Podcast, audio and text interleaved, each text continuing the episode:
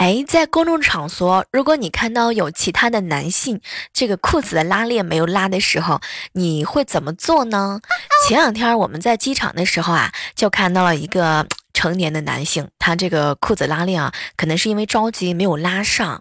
后来呢，我看着莹莹，莹莹看着我，我们俩都特别的尴尬。没成想，这个时候郭莹直接走上去了，慢慢的帮他拉好，在帮他拉开的时候呢，告诉了这个男性，说自己的事情啊自己做，别人帮不了他一辈子。